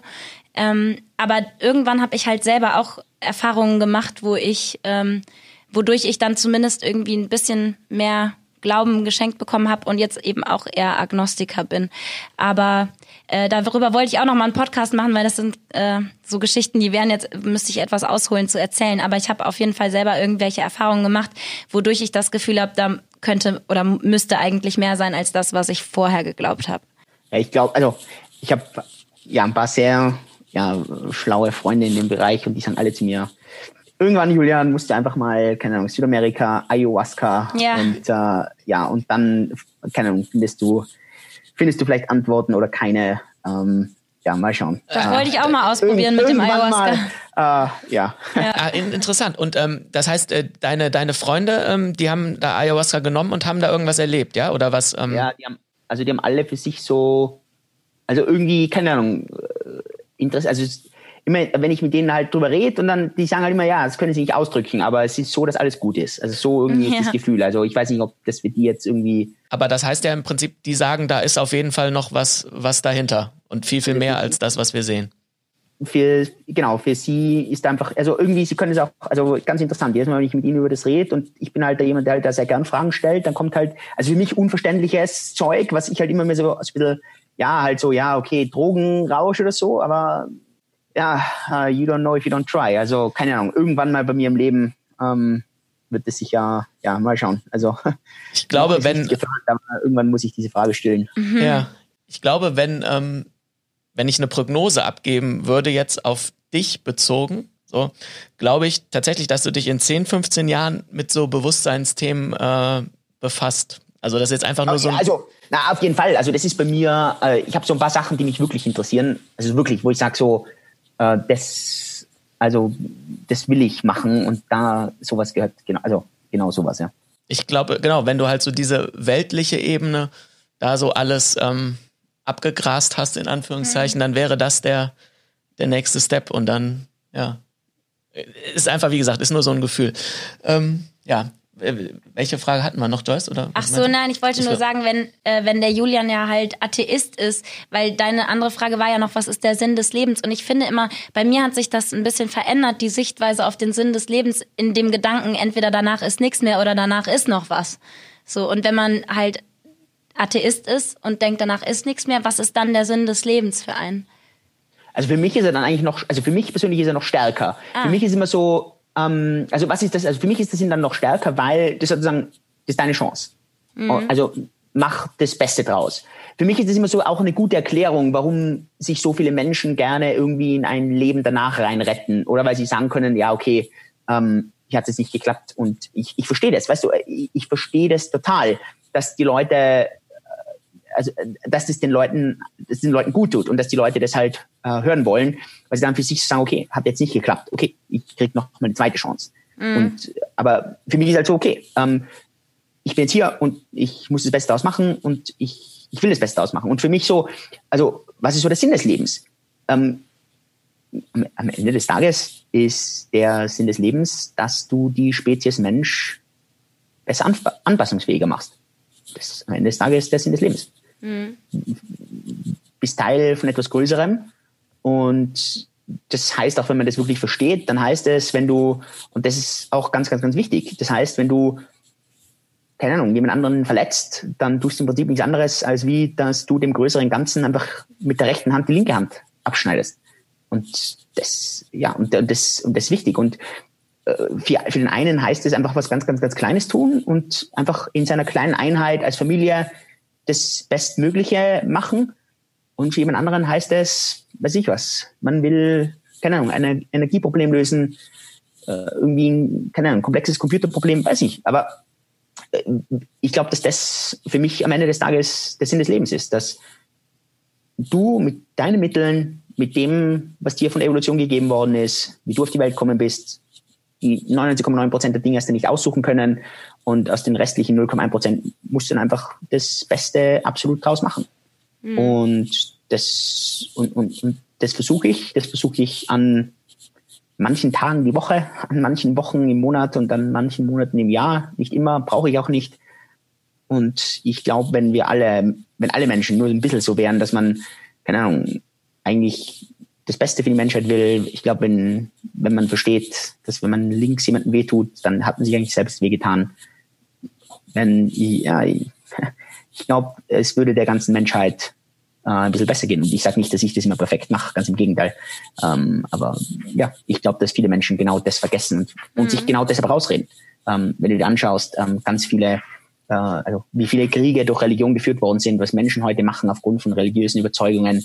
Also äh, keine Ahnung, ich habe noch nie in meinem Leben erlebt, dass ein Atheist wegen Atheismus irgendjemanden umgebracht hat nee. oder sonst was, einen Krieg geführt hat, oder? Habe ich noch nie erlebt. Ähm, also von dem her, ja, das ist so, wie ich das sehe.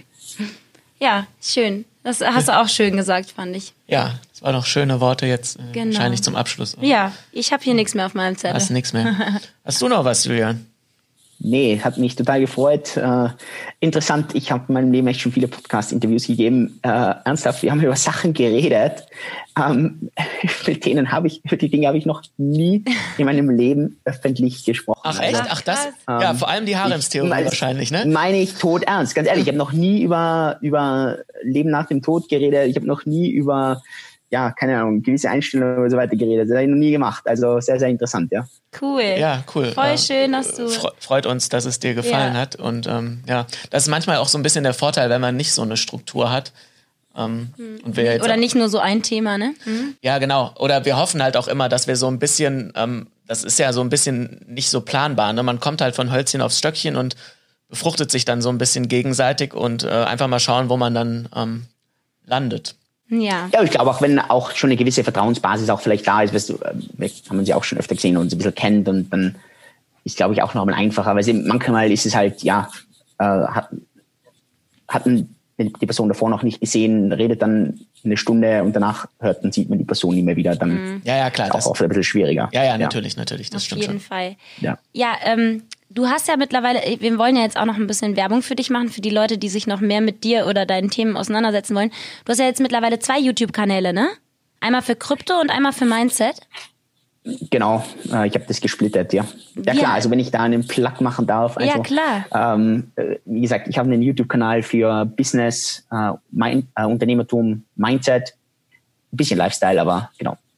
Und rede halt viel über Dinge, also wie gesagt, äh, hast du wahrscheinlich eh mitbekommen, Sachen, die halt sehr äh, faktenbasiert sind, die im Unternehmertum wichtig sind, für Mindset wichtig sind. Würde mich freuen, wenn du da vorbeischaust. Ähm, ich gebe euch gerne den Link und dann, ich hoffe, ihr verlinkt es unten rein, ja. Ja, auf jeden Fall. Auf Genau, und du hast ja auch einen äh, Podcast, ne? Also das wird ja, glaube ich, auch als, als Podcast ausgespielt. Ja, genau. Also das Deswegen- ist das, genau. Das ist einmal die Grenzenlos Erfolgreich Show, ähm, die einfach als Podcast hier ausgestrahlt wird. Aber das ist genau das gleiche wie YouTube, je nachdem, was, was den Leuten besser gefällt. Also wenn, wenn das eher YouTube ist oder wenn das eher Audio ist, ja. Wie heißt genau der YouTube-Kanal über Mindset? Und, und Ähm, der heißt Julian Hosp äh, Business, Mindset und Lifestyle. ah, okay, sehr gut. Ja. Genau. Also schaut auf jeden Fall äh, hier in die Verlinkung unten rein, da haben wir das. Genau. Und der Julian hat auch tolle Bücher rausgebracht. Ein Multitalent. Ja, genau. Guckt, äh, lest die Bücher äh, von Julian Hosp. Hab auch- Hört und schaut bei ihm vorbei. Genau. Wolltest du sagen, du hast auch alle hier zu Hause, ne? Wolltest du sagen? Nee, alle nicht, aber äh, einige. Ja. Und das 25 Welches fehlt dir denn? Dann schicke ich hab- dir mal eins zu. Das grenzenlos erfolgreich Ding habe ich noch. Witzig, Ja, obwohl okay, wir da beim Workshop waren, ne? Ja.